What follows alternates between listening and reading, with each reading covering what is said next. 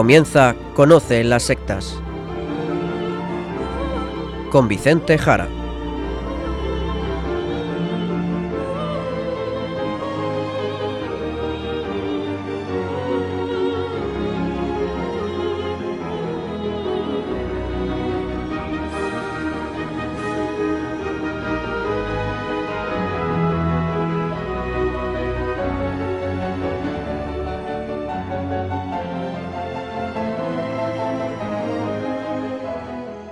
Muy buenas tardes, queridos amigos de Radio María. Empieza en estos momentos Conoce las sectas, el programa de sectarismo de Radio María España, dirigido y realizado por la RIES, la Red Iberoamericana de Estudio de las Sectas, quien les habla y como encargado por la propia RIES para su dirección, Vicente Jara. Y también conmigo y con todos ustedes, Izaskun Tapia Maiza. Izaskun, ¿cómo estamos? ¿Qué tal? Muy buenas tardes a todos. Pues estoy muy bien, gracias a Dios. Pues nos vamos ya al sumario del programa de hoy.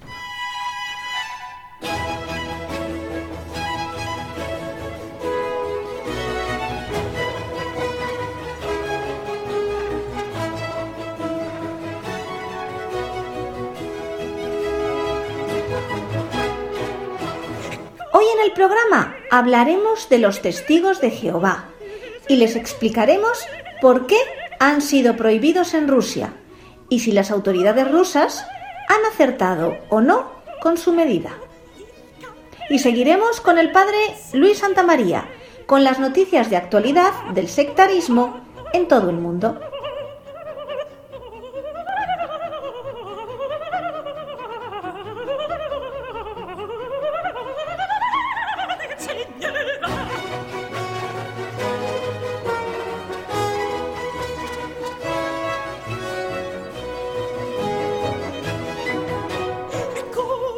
La sección de noticias de hace varios programas ya les informamos a todos ustedes de cómo el Tribunal Supremo de Rusia confirmó el 17 de julio pasado la prohibición de los testigos de Jehová.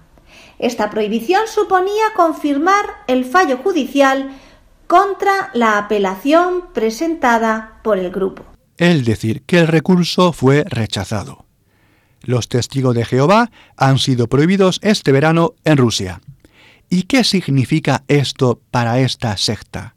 Pues ni más ni menos que la extinción de unos 395 locales, comunidades de los testigos de Jehová en Rusia, donde ellos dicen tener alrededor de 170.000, 175.000 miembros. Además supone la confiscación de bienes en favor del Estado ruso. Pero vayamos un poco más atrás en el tiempo y vamos a explicarles cómo se ha llegado hasta aquí. Eso es. En el mes de abril, el día 20 de este año, el juez del Tribunal Supremo, Yuri Ivanenko, vetó a los testigos de Jehová en Rusia por considerar en este movimiento milenarista actividad o signos de actividad extremista. En palabras del abogado del Ministerio de Justicia, Boris Efletana Borisova, dijo de ellos que constituyen una amenaza para los derechos de los ciudadanos, el orden público y la seguridad pública. Son palabras muy duras, y las repetimos entre comillas, constituyen una amenaza para los derechos de los ciudadanos, el orden público y la seguridad pública. Y cerramos comillas. Vamos a ver, queridos amigos, queridos oyentes, ¿es esto así o no es así? ¿Qué significa eso de ser un grupo extremista?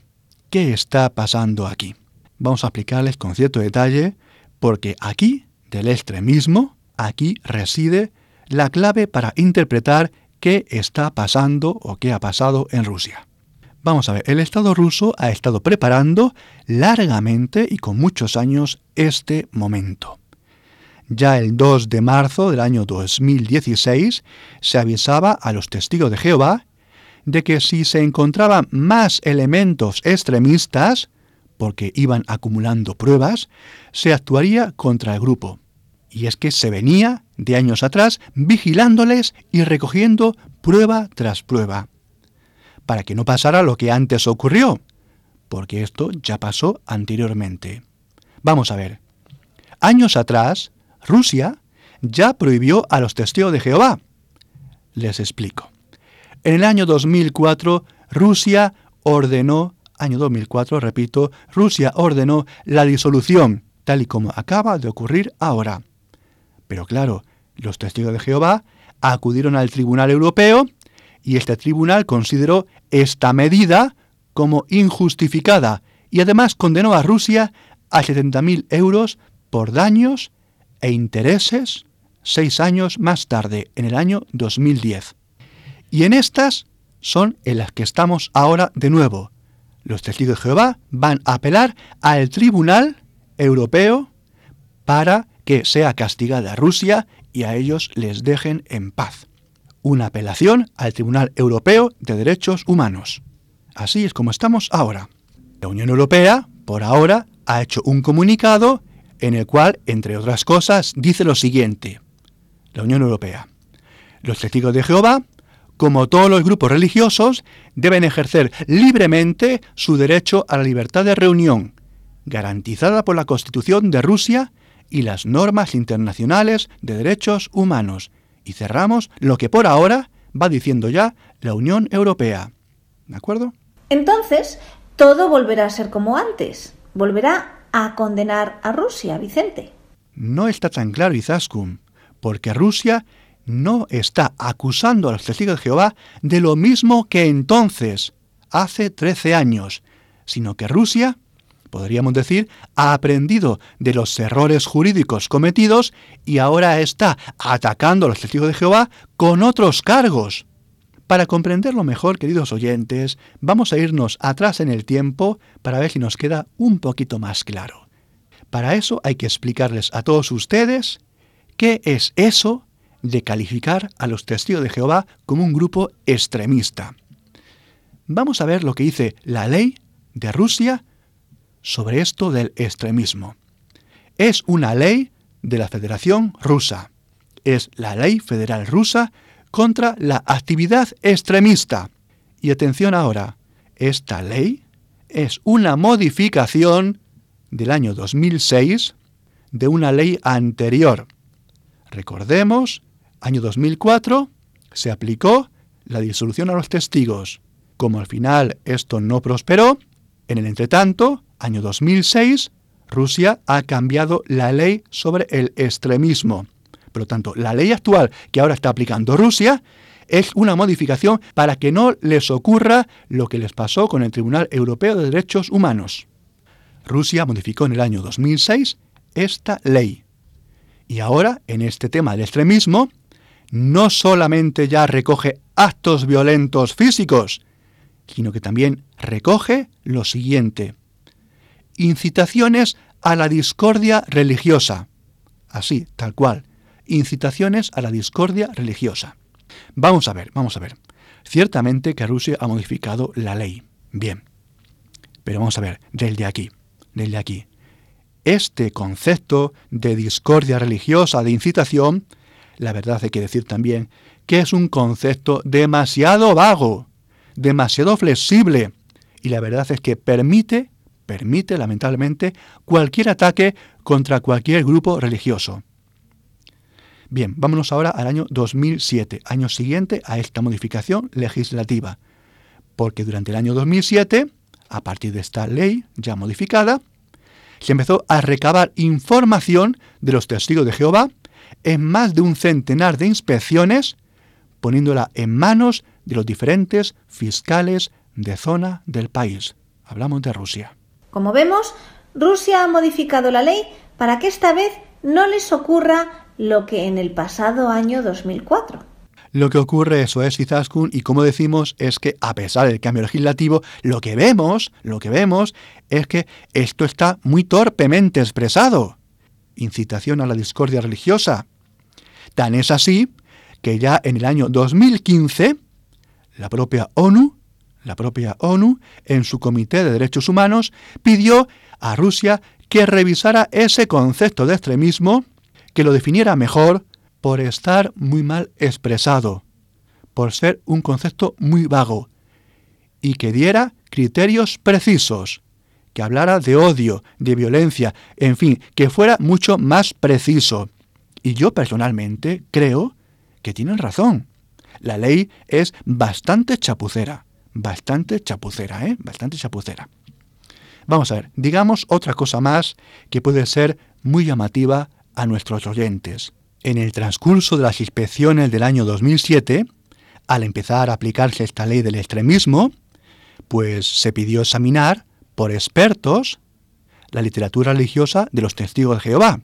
Es decir, esto lo hacían los tribunales rusos. Al final los expertos, examinando la literatura religiosa de los testigos, dijeron que esta literatura no incitaba por sí misma a acciones hostiles. Si bien es verdad, los expertos dijeron que tenía un potencial de socavar el respeto de otros credos religiosos.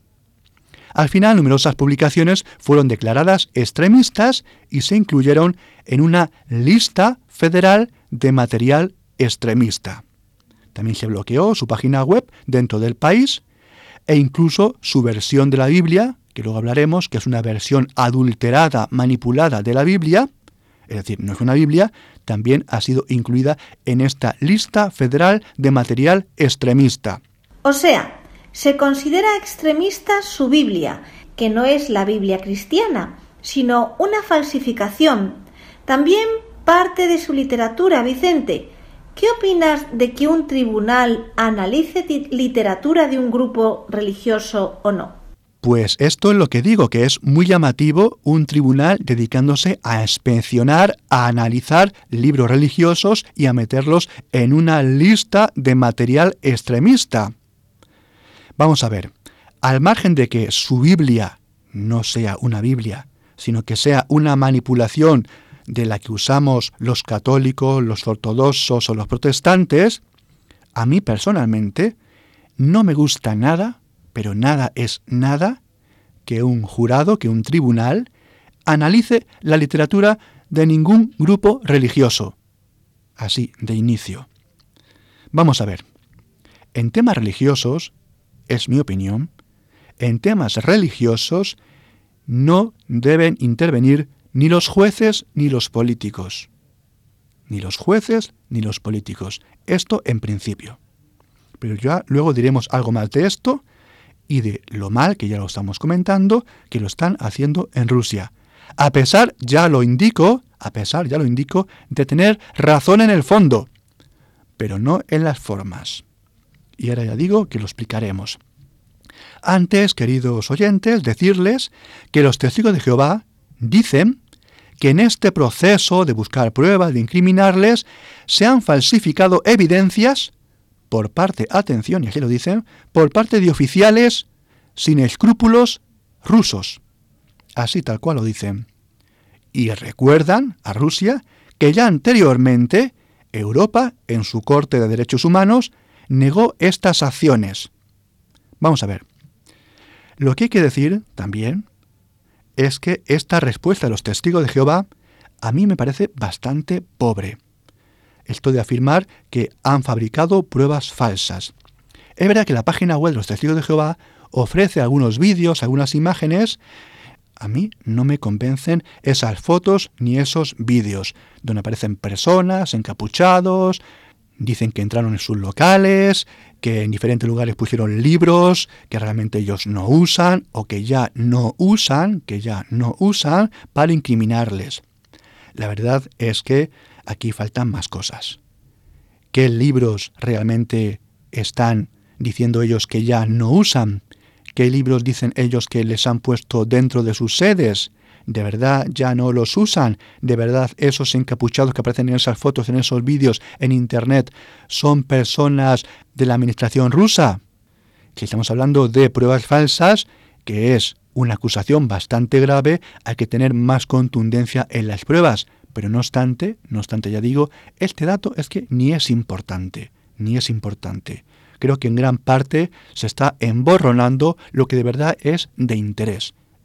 Por lo tanto, haya pruebas falsas o pruebas no falsas, y ya digo que la cosa no está clara, el tema no está ahí. El tema en gran parte está en esa mala expresión, definición de lo que es extremismo. Y además es que los testigos de Jehová, ya lo digo, se están defendiendo bastante mal. Incluso en la página web de los testigos de Jehová aparecen algunos testimonios de personas de diferentes lugares del mundo que afirman que los testigos de Jehová no son extremistas. Allí, por ejemplo, podemos encontrar a Consuelo Madrigal, la que fuera fiscal general del Estado español, que afirma lo siguiente, no considero a los testigos de Jehová peligrosos en absoluto. Cerramos comillas. Vamos a ver, estimada doña Consuelo Madrigal, a pesar de que los testigos de Jehová estén permitidos en España, decirle yo con rotundidad que sí son peligrosos. Y ahora lo explicaremos. Pues vamos a escuchar en el programa de hoy melodías, canciones tradicionales rusas. Y para empezar, tenemos Noches de Moscú.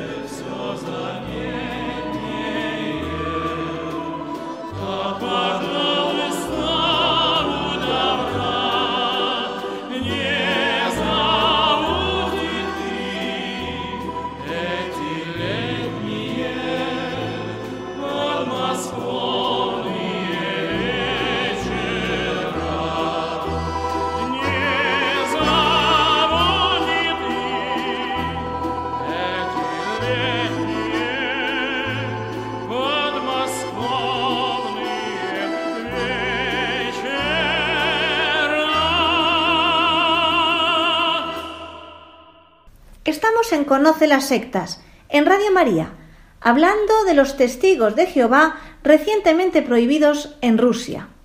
Vicente, ¿podría haber intereses políticos en esta prohibición?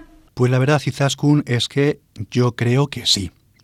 No creo que sea equivocarse demasiado si pensamos en un fuerte componente de unidad que está persiguiendo Rusia desde el final del comunismo y esto significa mantener una fuerte unidad entre el gobierno ruso y la Iglesia Ortodoxa rusa como aglutinante de un país muy amplio, muy complejo, muy diverso como es Rusia, que en estas últimas décadas ha visto y ha sufrido un resquebrajamiento de lo que era esa gran estructura que era la URSS, la antigua URSS. Al final, pienso yo que aquí también hay elementos de una gran alianza con un gran fondo histórico que es difícil explicar, que yo no soy la persona para explicarlo, que viene de siglos atrás, de configuración social, y que tanto unos como otros están intentando sirva para sus intereses. Yo, por tanto, creo, creo, que grupos como las sectas más numerosas, por ejemplo los testigos de Jehová, son sin duda un grupo molesto para la Rusia del siglo XXI y obviamente no los quiere en su territorio. Vicente, ¿han actuado bien en Rusia? ¿Son un grupo extremista los testigos de Jehová? Bien, pues vamos a dilucidar ya todo esto. Vamos a ver, vamos a ver. ¿Qué opino yo de lo que está pasando en Rusia? Bien, con todo lo dicho, por un lado decir que no creo que haya que dejar en manos de los políticos o de los jueces el dictaminar sobre una religión. Esto creo que es muy peligroso, muy peligroso. Y atención, cuidado. Yo sé y afirmo que Rusia, cuidado, no lo ha hecho, ¿eh? No lo ha hecho. Lo que ha hecho es plantear la existencia de comportamientos extremistas. Si bien es verdad, y lo repito y lo reitero, de manera muy torpe, muy torpe. Creo que ha sido un error por desconocer el gobierno ruso dónde está de verdad el extremismo de los testigos de Jehová, que sí lo tienen que sí lo tienen. Por otro lado, y como ya dijera el padre Luis, al tratar este tema en el verano en la sección de noticias, y también como muchos expertos en sectas han dicho sobre este asunto, que califican a los testigos de Jehová como secta, yo también, con ellos, también digo que la prohibición, así, tal cual, es un error, es un error, es un grave error. Por un lado, creo que cualquier persona es libre de creer lo que quiera, lo que quiera, incluso, atención, las cosas más absurdas. También creo que cualquiera puede asociarse con otras personas que crean lo que crean, las cosas más absurdas. Pero aquí, atención, en este caso concreto, estamos tratando de una secta, de una secta. Y aquí está el problema, y aquí está el problema. Lo recordamos, una secta es una estructura social que engaña, que simula, que practica el mimetismo, como yo digo, se hace pasar por otra estructura social que no es. Así, los testigos de Jehová simulan ser cristianos, pero no lo son. Simulan ser cristianos, pero no lo son. Y esto que digo esto que digo, cualquier experto puede mostrarlo e indicar que esto es un señuelo. Es un señuelo para atraer personas de cultura cristiana a su grupo, pensando que ese grupo también es cristiano. Pero cuidado, los testigos de Jehová no son cristianos. Y como digo, cualquier especialista en religiones puede afirmarlo, incluso un ateo, incluso un ateo. Por ejemplo, el concepto de Dios de los testigos de Jehová no es un concepto cristiano, o de Cristo, o del Espíritu Santo. Y esto, como digo, lo puede corroborar y decir cualquier persona, incluso un ateo, estudioso de las religiones. ¿De acuerdo? Así de simple. No son cristianos porque estos conceptos de la divinidad son distintos a los que tiene el cristianismo desde sus orígenes. Para el testigo de Jehová, atención, Jesús no es Dios. Jesús no es Dios. Jesús para los testigos es una criatura creada por Dios y que antes de venir a la tierra se llamaba Arcángel Miguel. También dicen que los cristianos estamos equivocados y somos la Babilonia que tenemos que condenarnos. Entre ellos, los ortodoxos de Rusia. Y aquí están estos aspectos de crear confrontación con otros grupos o entidades religiosas. Este aspecto cristológico sobre Jesucristo les niega el ser cristianos. También niegan la Trinidad. Niegan el signo de la cruz. Niegan que María fuera la Madre de Dios. Aspectos que todos los cristianos todos los cristianos, católicos, ortodoxos, luteranos, anglicanos, calvinistas, todos aceptamos desde siempre. Son datos suficientemente claros para catalogar a los testigos de Jehová al margen del cristianismo, desde sus inicios. Los testigos de Jehová nunca han sido cristianos y nunca han encajado con ninguna forma posible de cristianismo que haya surgido desde el comienzo del cristianismo. Pero ya digo, como son una secta, como son una secta, manipulan y engañan a mucha gente, haciéndose pasar por cristianos y atrayendo a muchas personas, por ejemplo, rebotadas de los católicos o de los protestantes o de los ortodoxos. ¿De acuerdo? Ellos se hacen llamar testigos cristianos de Jehová. Sí, sí, se hacen llamar testigos cristianos de Jehová. Así se autodenominan. Y esto es un engaño. Y esto es un engaño. Porque la gente que entra en el grupo cree que ha entrado en un grupo cristiano. Y esto es falso. Esto es un engaño. O sea, que sí se está dando el engaño y la gente piensa que entra dentro de un grupo cristiano más, e incluso el más fiel a Jesucristo. Bien, cuando los testigos de Jehová ahora en Rusia, por ejemplo, se defienden de las acusaciones de que tienen textos extremistas, ellos dicen que ellos lo único que hacen es regirse por la Biblia. Bien, pues hablemos de la Biblia con todo lo que he dicho antes de sus creencias que no son cristianas. Los testigos de Jehová no usan la Biblia, usan lo que ellos llaman la traducción del Nuevo Mundo.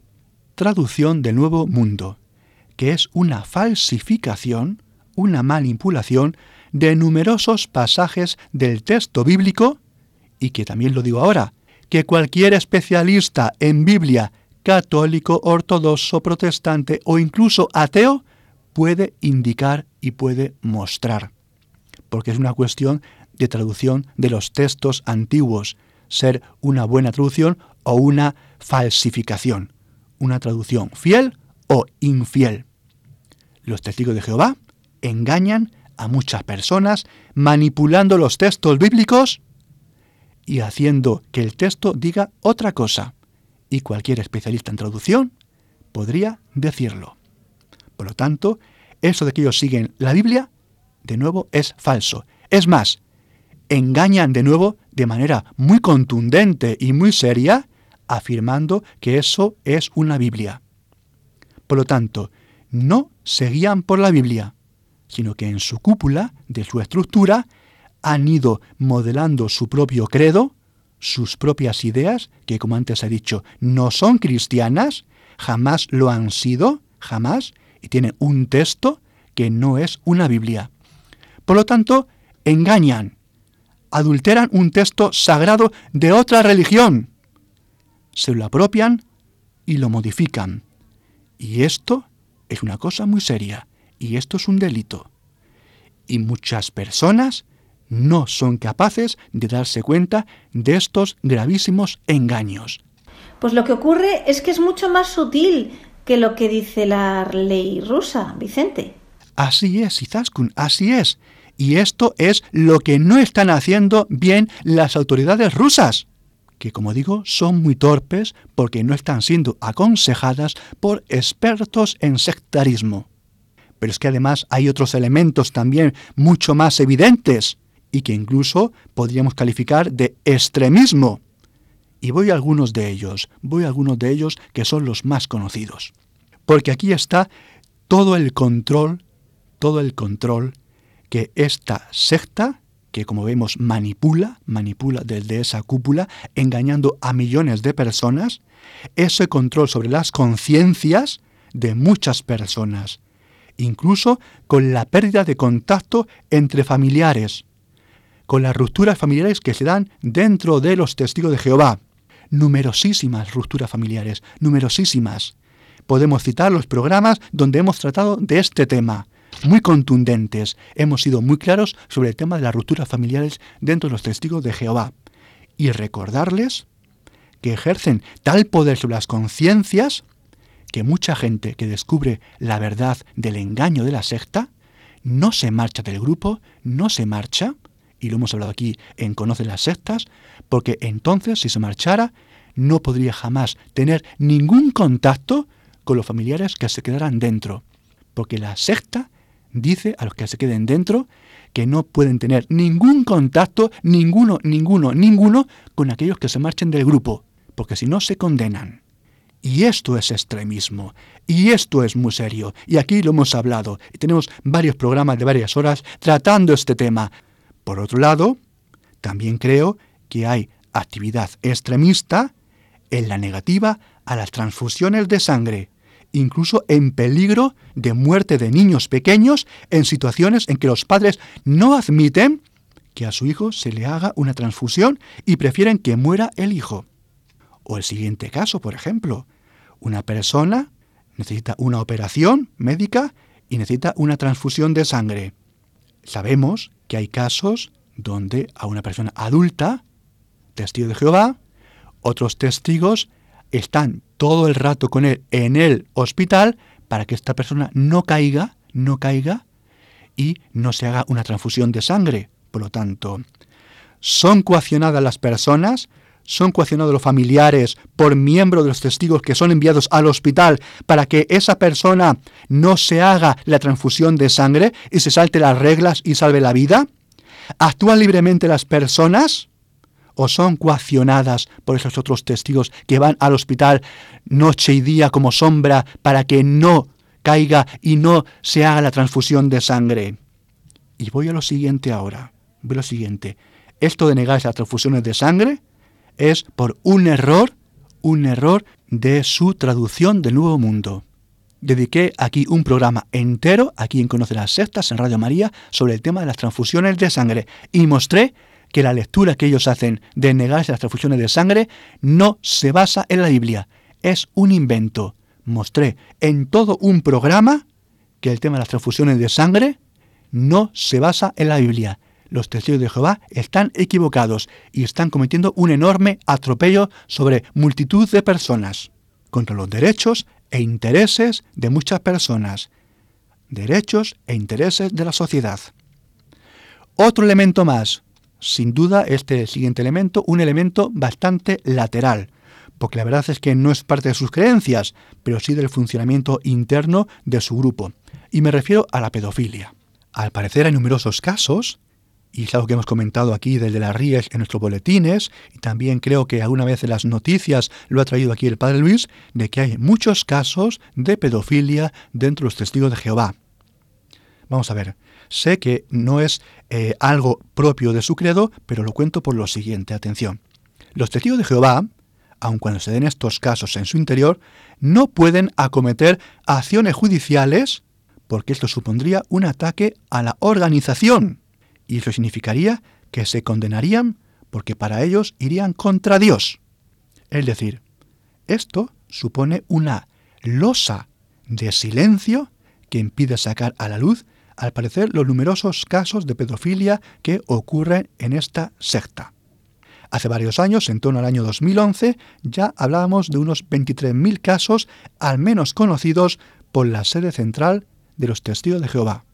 Sé, y lo repito otra vez, que es un aspecto que no es propio de los testigos, pero lo traigo aquí para mostrar el hecho de que la estructura impide poder actuar porque considera que significaría ir contra Dios.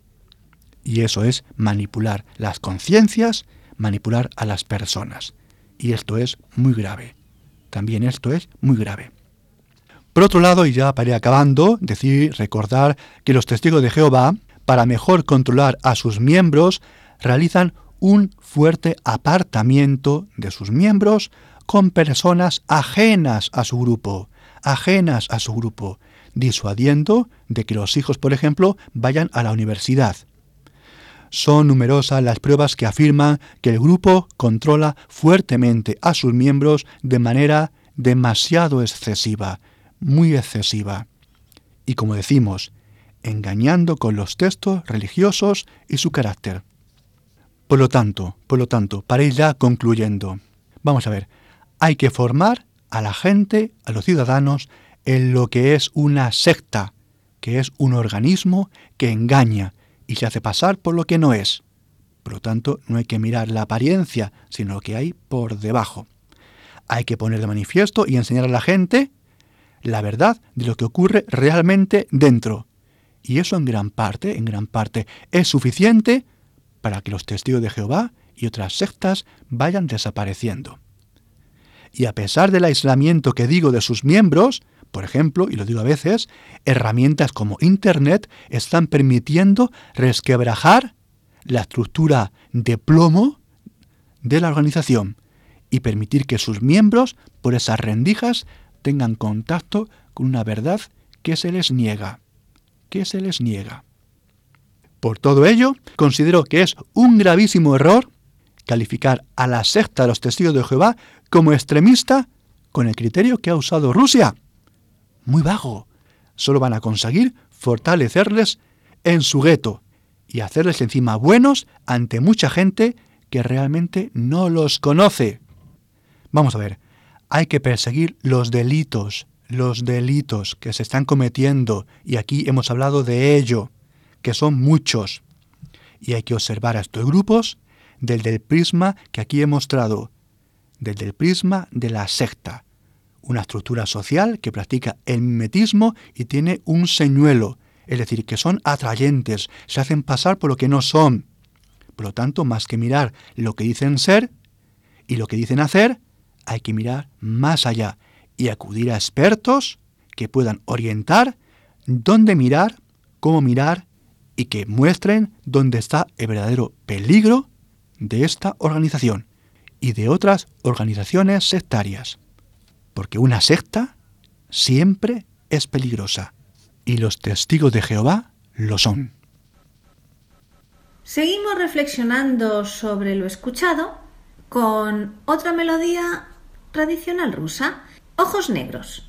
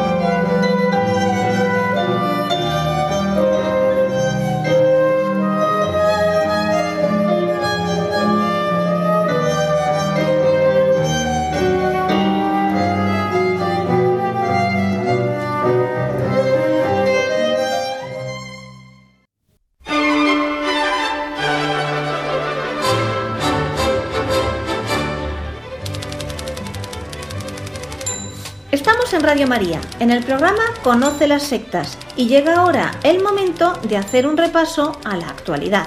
Para ello contamos con el Padre Luis Santa María, sacerdote de la Diócesis de Zamora y miembro de la Red Iberoamericana de Estudio de las Sectas, la RIES.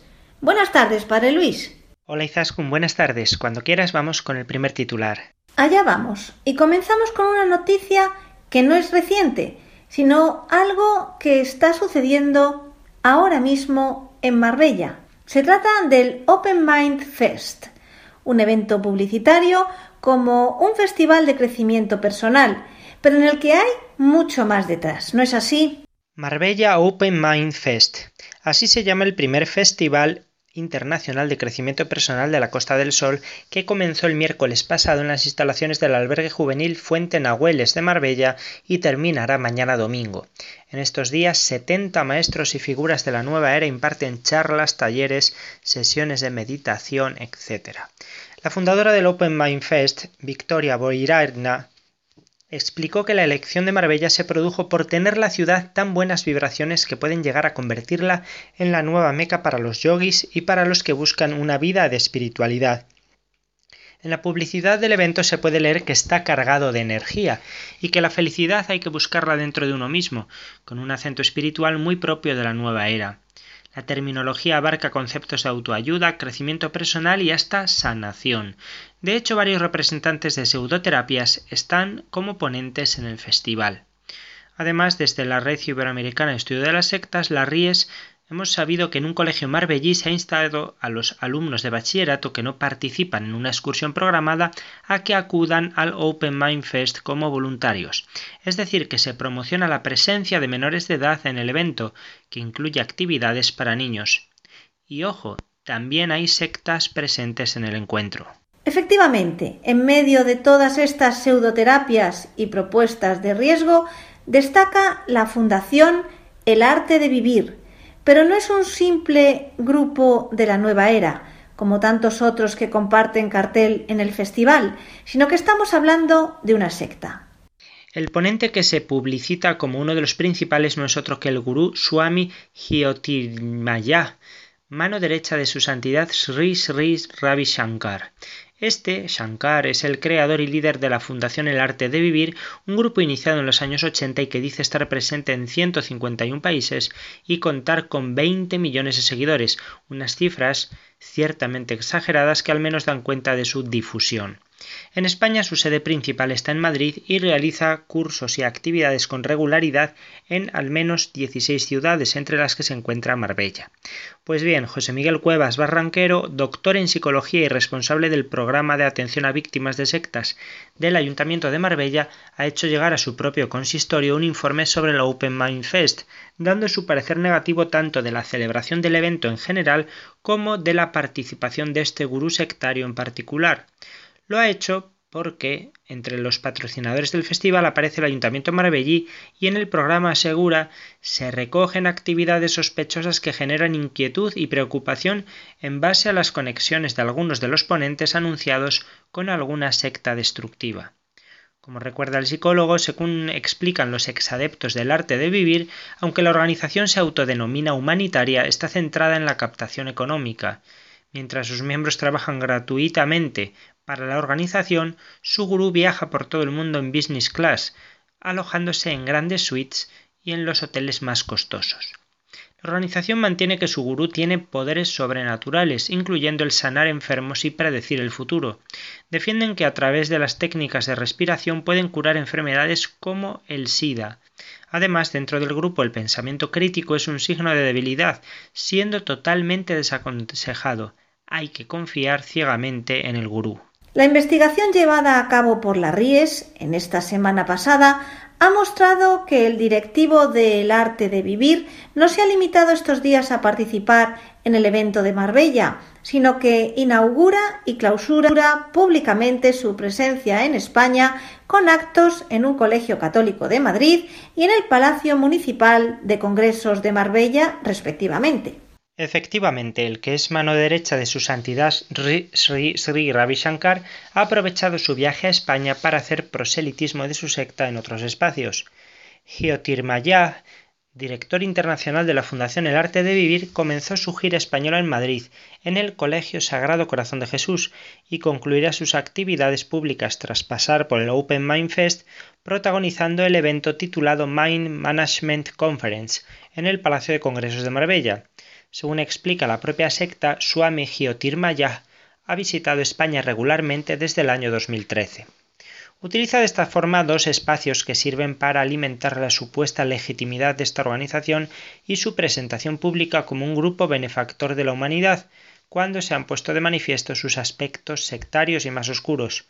Por un lado, lo hacen en una institución educativa que precisamente es un colegio católico, por otro lado, en un palacio de congresos municipal pasado 11 de septiembre, lunes, se celebró en las instalaciones del Colegio Sagrado Corazón de Jesús, situado en el Paseo del General Martínez Campos en Madrid. Según explica la página web del centro docente, es una obra apostólica de la Congregación de Esclavas del Sagrado Corazón de Jesús en España. Pues bien, el título de la conferencia fue Sumérgete en la meditación profunda y sirvió para publicitar el beneficio de la práctica regular de la meditación y pranayamas de manera que se reducen la furia y la ira. Porque al meditar, dicen, cada célula del cuerpo se llena de energía y como resultado uno se siente más alegre, tranquilo y entusiasta. Eso fue el, lunes. Por otro lado, esta misma tarde ha tenido lugar el evento llamado Mind Management Conference, es decir, negocios de la mente o negocios con mente en el Palacio de Congresos de Marbella, propiedad del ayuntamiento. Se trata, según la publicidad de la secta, de una conferencia VIP y los pases pueden adquirirse, podían adquirirse a través de Internet por un precio de 50 euros. El contenido se avanzaba en la información sobre el evento. Una conferencia internacional sobre negocios corporativos y espiritualidad, conducida por uno de los maestros espirituales más influyentes del arte de vivir, en su visita a Marbella. Yendo ahora unos días para atrás, otra información que ha divulgado la Ries es la acción de un joven de la provincia de Alicante que, entre otras cosas, asegura ser obispo luterano, médico psiquiatra, maestro de artes marciales y exorcista. ¿Quién es este hombre, padre Luis? Recientemente el diario alicantino Información publicó un artículo titulado Obispo luterano de día, ninja de noche. En él se presentaba a un curioso personaje, Carlos Bordanada López, que tiene 35 años y asegura ser obispo luterano, exorcista, profesor de artes marciales y médico psiquiatra, como nos acabas de decir, Izaskun. En el artículo leemos que Bordonado fue educado en el budismo en su infancia y juventud. Asegura que más tarde estudió teología en Barcelona y fue consagrado como obispo en la iglesia luterana de forma que en la localidad de Hondón de las Nieves su residencia sirve como consulta de psiquiatría, escuela de artes marciales y despacho parroquial. Y no solo eso, a pesar de su juventud, dice haber participado en más de 3.000 exorcismos. La verdad es que, según nuestras propias investigaciones, a veces se presenta como obispo anglicano católico, en otras ocasiones como obispo luterano ha llegado a afirmar que Benedicto XVI lo nombró obispo para los anglicanos católicos de España y Portugal, algo sin sentido. Sus últimos escritos de Internet incluyen su supuesta incardinación en la Iglesia de Inglaterra. También asegura ser exorcista y dice que se formó con el padre Gabriel Amorz en Roma y que ahora se dedica a formar exorcistas y laicos para el Ministerio de la Liberación, ya que está dedicado especialmente al combate espiritual. Según algunas fuentes, también acudía a Valencia, al menos hace un año, para hacer oraciones de liberación en una parroquia católica y a formar gente en este ministerio. La confusión aumenta al encontrar en Internet mensajes y publicaciones en los que Bordonado se presenta, según la ocasión lo exija, como interesado en convertirse al judaísmo, sacerdote franciscano, fundador de una fraternidad sacerdotal benedictina o seguidor de Charles de Foucault un montón de cosas. Y todo es mentira, todo. Lo que sí es verdad es que en la actualidad ejerce como maestro de artes marciales, tai chi, chikun y kung fu, en su ex escuela tradicional de artes marciales de Hondón de las Nieves, que es el mismo lugar en el que tiene su centro de terapias naturales que ofrece acupuntura, reiki y hasta meditación de Kriya Yoga que sigue el linaje de Paramahansa Yogananda. Menuda mezcla, ¿eh? Pues también a esto añade la metafísica, entendida como enseñanza esotérica, no como disciplina filosófica, y la medicina tradicional china, también la psicología y psiquiatría oriental, y hasta hace chamanismo según otras fuentes. Vamos, un totum revolutum propio de la nueva era y puede también que propio del negocio. ¿Y es cierto que sea obispo, sacerdote y médico psiquiatra? Desde la RIES, la Red Iberoamericana de Estudio de las Sectas, hemos querido comprobar en los organismos correspondientes si es veraz lo que asegura, y nada de nada. Consultada la Federación de Entidades Religiosas Evangélicas de España, la FEREDE, el órgano que aglutina a los protestantes españoles, nos han dicho que el tal obispo luterano no consta en el registro de ministros de culto de FEREDE ni tampoco la supuesta iglesia es miembro de esta entidad. Contactado por las Ries, el obispo de la Iglesia Española Reformada Episcopal, Monseñor Carlos López, desmiente toda relación con Carlos Bordonado, que no tiene nada que ver con la comunión anglicana ni con la Iglesia luterana, y que la actitud de personas como él hacen mucho daño a la fe cristiana. Por otro lado, el pastor David Warner de la Iglesia Evangélica Luterana Española ha confirmado con respecto a Bordonado que no tenemos ninguna conexión o colaboración con él o su Iglesia.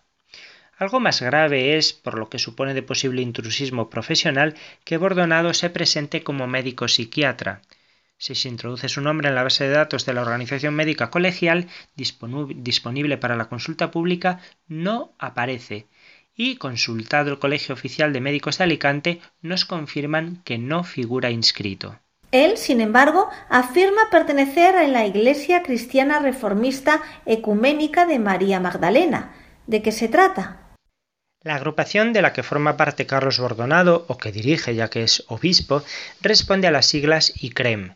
¿Qué significan? Pues lo que acabas de decir, Izaskun. Iglesia Cristiana Reformista Ecuménica de María Magdalena, una institución que dice tener un colegio de obispos y arzobispos, y también obispesas y arzobispesas, ojo. Según explican, nuestra tradición es luterana tradicional con una sucesión apostólica legítima, pero somos una iglesia ecuménica y están inscritos en el registro de entidades religiosas del Ministerio de Justicia con su sede social en Las Palmas de Gran Canaria. Su arzobispo primado es Ricardo Curto Núñez, que en su perfil de Twitter ha llegado a afirmar que Jesús nunca prohibió a la mujer el acceso al sacerdocio. Él estudió con los esenios donde hay sacerdotisas. O también afirma que el primer machista de la civilización cristiana es Pablo de Tarso. Explica además que los cristianos reformistas creemos que los evangelios apócrifos de Nag Hammadi son complementarios a la Biblia, porque la ICREM, dice, es una iglesia no vaticana y diferente.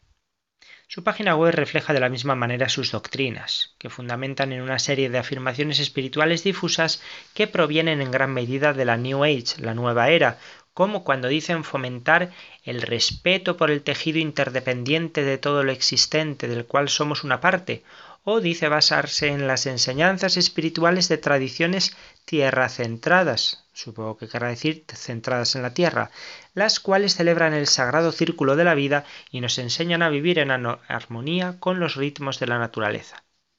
Bueno, pues un ejemplo de las excentricidades que se pueden encontrar, y además de una forma fraudulenta, es la sección del Padre Nuestro de su página web, donde muestran esta oración en arameo, el Padre Nuestro de verdad, y su traducción al español falsa, comenzando así. Padre, Madre, respiración de la vida, fuente del sonido, acción sin palabras, creador del cosmos. Bueno, así empieza. Y en esta peculiar traducción también podemos leer Haznos sentir el alma de la tierra dentro de nosotros, pues de esta forma sentiremos la sabiduría que existe en todo. Bueno, en su página web se lee mantenemos las antiguas enseñanzas universales del Cristo y también dicen la Santa Biblia, los textos gnósticos y los evangelios apócrifos nos vigorizan. Creo que no hace falta que les cuente más cosas, porque les suenen. Si les comento también que en el seno de la ICREM se encuentra la Orden Mística Universal de María Magdalena y la denominada Prelatura de la Mujer en el Magisterio de la Iglesia que les suenen, ¿eh? para que no se dejen engañar. Además, su arzobispo primado tiene un alto cargo en una de las muchas falsas órdenes templarias actuales. Así que lo dicho, no se dejen engañar y mucho cuidado con esta gente. Pues gracias, Padre Luis, por volver a informarnos. Gracias a ti, Zaskun, y a Vicente. Un saludo a todos nuestros oyentes y hasta dentro de dos semanas, si Dios quiere. Vamos a escuchar otra música tradicional rusa. Esta también nos va a sonar muchísimo a todos.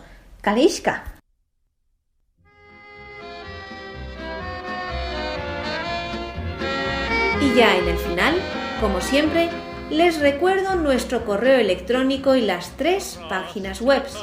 El correo electrónico es conoce las sectas La web de la RIES, la red iberoamericana de estudio de las sectas, es www.ries-medio sectas.tk, donde podrán suscribirse al boletín semanal de manera gratuita. La dirección del blog de las Ries es info-medio También pueden leerlos dentro del portal de noticias religiosas de Infocatólica, cuya web es www.infocatólica.com. Si alguno de ustedes, queridos radioyentes, desea alguno de los programas de Conoce las Sectas, para ustedes mismos, para un familiar, para un amigo, como un regalo, ante alguna necesidad por alguno de los temas aquí tratados o por la razón que sea, pueden llamarnos al teléfono 902 500 518. Lo repito, 902 500 518. Muchas gracias, buenas tardes de parte de todo el equipo, que está compuesto por Vicente Jara, Luis Santamaría y quien les habla, Izaskun Tapia Maiza. Hasta dentro de dos semanas, si Dios quiere.